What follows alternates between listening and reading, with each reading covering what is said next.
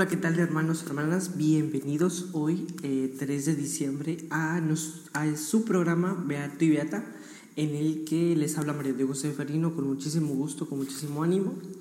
Eh, espero que nos estén siguiendo en nuestras redes, en Facebook, YouTube, Instagram y TikTok. Ahí nos pueden encontrar como Corazones Llenos de Cristo. En Twitter nos pueden encontrar como arroba Corazones Cristo. Y en nuestra página web les dejaremos aquí el link. Y desde luego pueden sintonizarnos desde este podcast en el que ustedes pueden eh, escuchar en esta campaña 24 días y una eternidad para conocer a Jesús.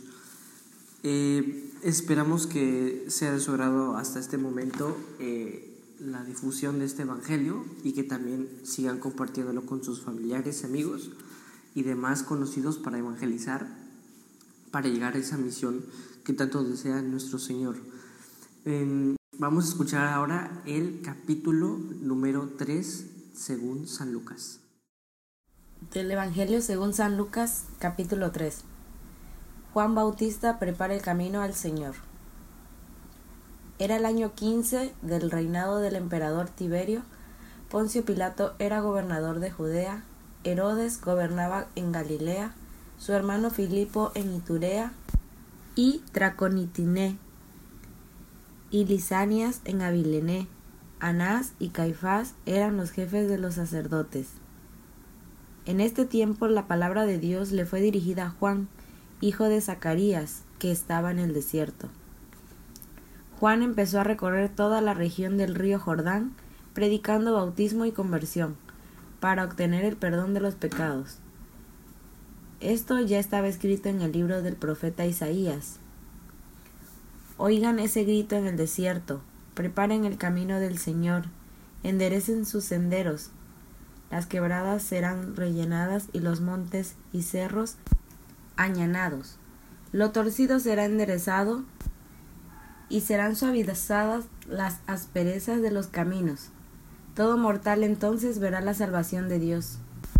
Juan decía a las muchedumbres que venían a él de todas partes para que las bautizara raza de víboras, ¿cómo van a pensar que escaparán del castigo que se acerca? Produzcan los frutos de una sincera conversión, pues no es el momento de decir, nosotros somos hijos de Abraham. Yo les aseguro que Dios puede sacar hijos de Abraham también de estas piedras. El hacha ya está puesta a la raíz de los árboles, y todo árbol que no dé fruto será cortado y arrojado al fuego.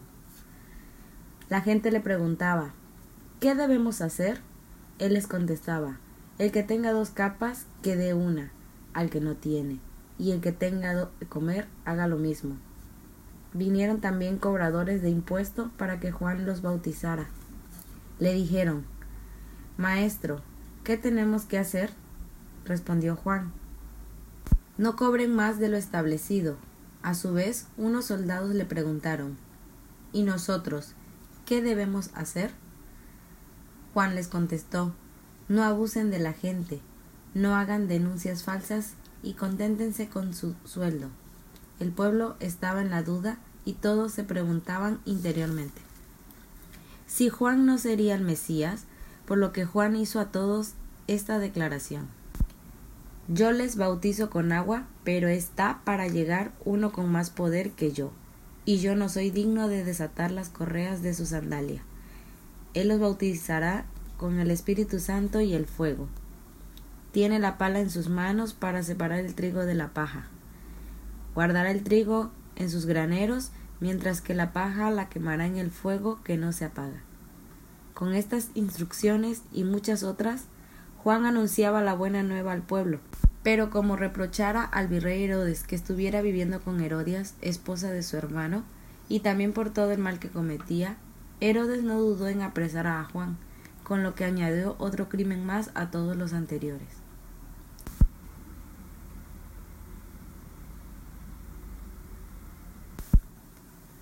Jesús es bautizado por Juan.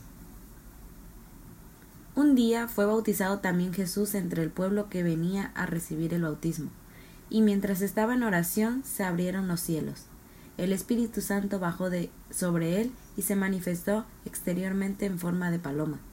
Y del cielo vino una voz Tú eres mi Hijo, hoy te he dado a la vida. Jesús ya había pasado los treinta años de edad cuando comenzó. Para todos era el hijo de José, hijo de Elí, hijo de Matat, hijo de Leví, hijo de Melquí, hijo de Hanai, hijo de José, hijo de Matatías, hijo de Amós, hijos de Naúm, hijo de Esli, hijo de Nagai, hijo de Mat, hijo de Matatías, hijo de Semeit, hijo de José, hijo de Judá, hijo de Joanat, hijo de Resí, hijo de Zorobabel, hijo de Saratiel, hijo de Nerib, hijo de Melquí, hijo de Adí, hijo de Corán, hijo de Elmada, hijo de Er, hijo de Jesús, hijo de Eliezer, hijo de Harim, hijo de Matat, hijo de Leví, hijo de Simeón, hijo de Judá, hijo de José, hijo de Jonat, hijo de Eliaquín, hijo de Milea, hijo de Mená, hijo de Matatá, hijo de Natán, hijo de David, hijo de Jesé, hijo de Obed, hijo de Boz, hijo de Salomón, hijo de Nahasón, hijo de Aminadab, hijo de Admin, hijo de Arni, hijo de Esrón, hijo de Fares, hijo de Judá, hijo de Jacob, hijo de Isaac, hijo de Abraham, hijo de Tara, hijo de Nahor, hijo de Seruc, hijo de Ragau, hijo de Falec, hijo de Eber, hijo de Sala, hijo de Jacob, hijo de Isaac, hijo de Abraham, hijo de Tara, hijo de Nahor, hijo de Seruc, hijo de Ragau, hijo de Falec, hijo de Eber, hijo de Sala, hijo de Cainam, hijo de Arfaxac, hijo de Zen, hijo de Noé, hijo de Lamec, hijo de Matusalem, hijo de Enob, hijo de Jared, hijo de Malalel, hijo de Cainam, hijo de Enos, hijo de Set, hijo de Adán, que venía de Dios. Me parece a mí que este Evangelio es muy ilustrativo, es muy cercano a nosotros y tal vez en este Evangelio vemos como una imagen tan humana de Juan Bautista, San Juan Bautista, se acerca, le acerca al pueblo a Jesús. No hay otra palabra más que yo podría identificar a Juan Bautista como humilde. Yo recuerdo muy bien que dentro del caminar adolescente me topé con una frase que, que decía que a, cada vez que subas un, un escalón de éxito, sube dos de humildad. Y quizá es lo que debemos hacer a nosotros en nuestro día a día. Creo que también podríamos conjugar a mayor gracia mayor humildad. ¿Cuántas veces no nos sentimos mal, no nos sentimos merecidos del todo cuando somos amados con nuestra familia, nuestros amigos? Ya, pero a veces ese amor no es malo sentir el amor, al contrario, creo que sentirnos amados es algo preciosísimo. Inicia, yo creo, desde la cruz y ahí la sensación de sentirnos amados es totalmente humano pero a veces ese amor se puede corromper por nosotros mismos, por nuestra ambición, por nuestros egoísmos y no querer ver al otro como una posibilidad para que yo pueda ayudarlo, como yo pueda amarlo. Y ahí es cuando no, no podemos establecer una relación no solo afectiva, sino también una relación humana, una relación que encamine a ser buena, verdadera y bella si bien eh, podríamos tomar como referencia a San Francisco de Sales en este santo, que en su libro, tiene un libro él que escribió que se llama Introducción a la vida devota, que es altamente recomendable por mi parte, es muy ilustre, muy, ilustre, muy lleno de, de guías para un católico que está en crecimiento personalmente no lo, ni siquiera lo he, acabado. Lo, he leído ciertas partes muy pequeñas y lo poco que he leído ha sido muy fecundo. Me parece que esta introducción a la vida devota de San Francisco de Sales les puede ayudar a cada uno de nosotros que está en el caminar católico. Pero él mencionaba en una homilía, precisamente hablando de, de Lucas 3, versículos del 10 al 18, que dice, viene otro más fuerte que yo, a quien, no soy digno de soltarle la correa de las sandalias.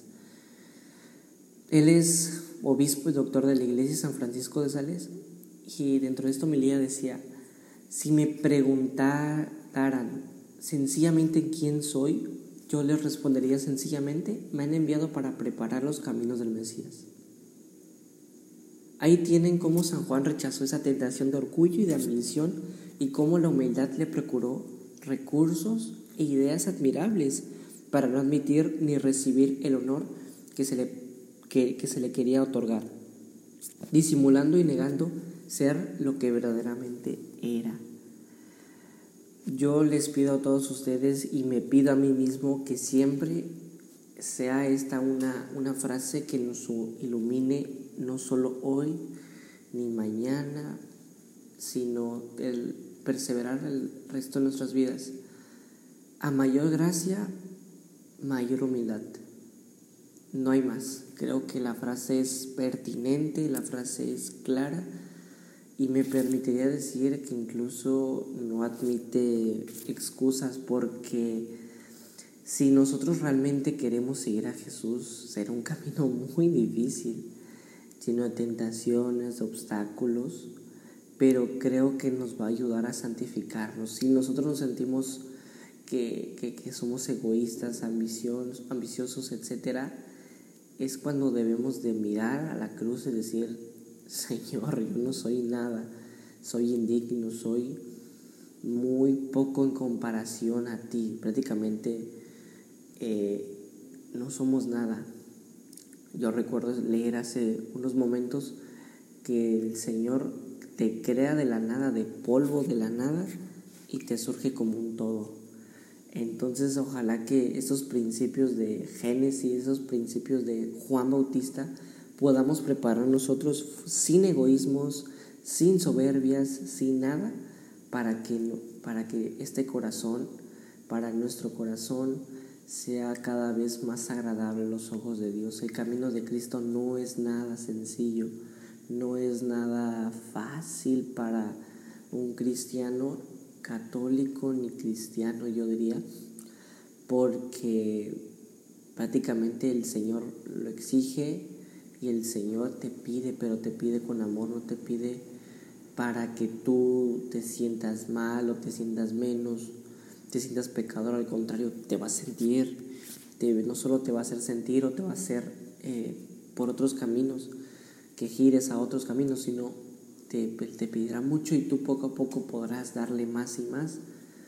Es necesario que se inciten mucho a los jóvenes, a la gente que no cree, a la gente grande, que a veces no ha encontrado el camino de Dios.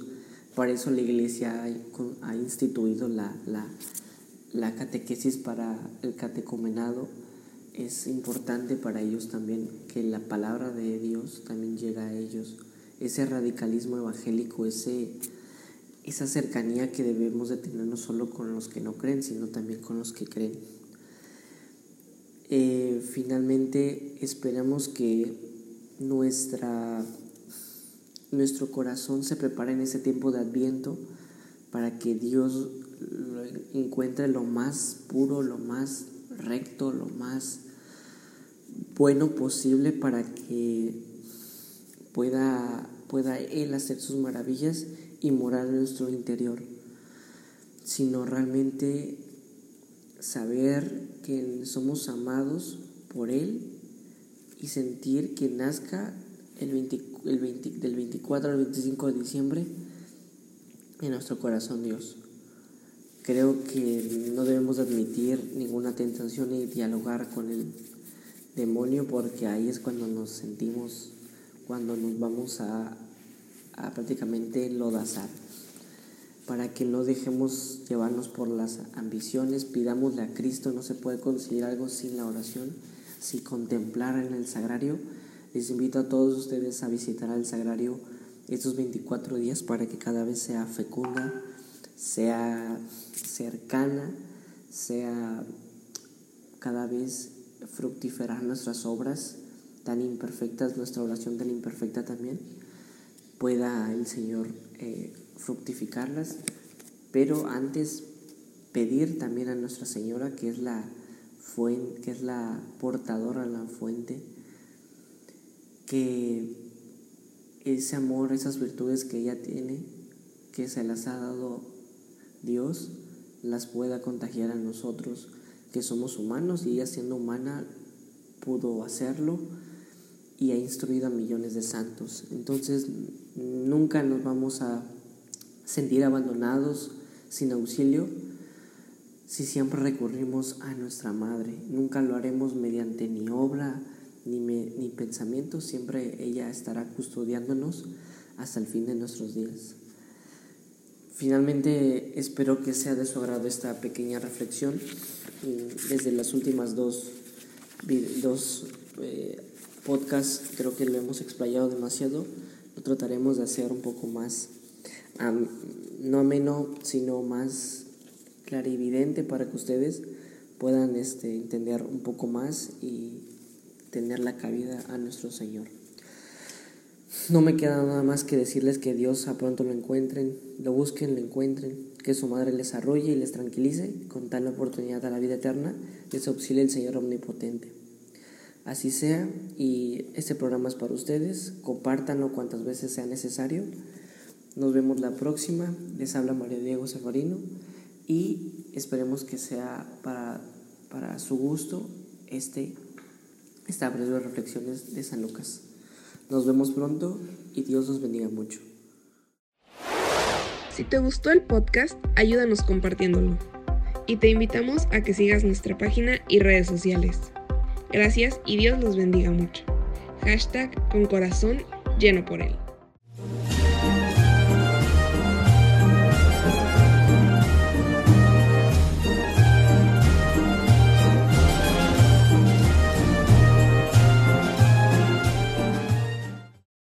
Apostolado Corazones Llenos de Cristo presentó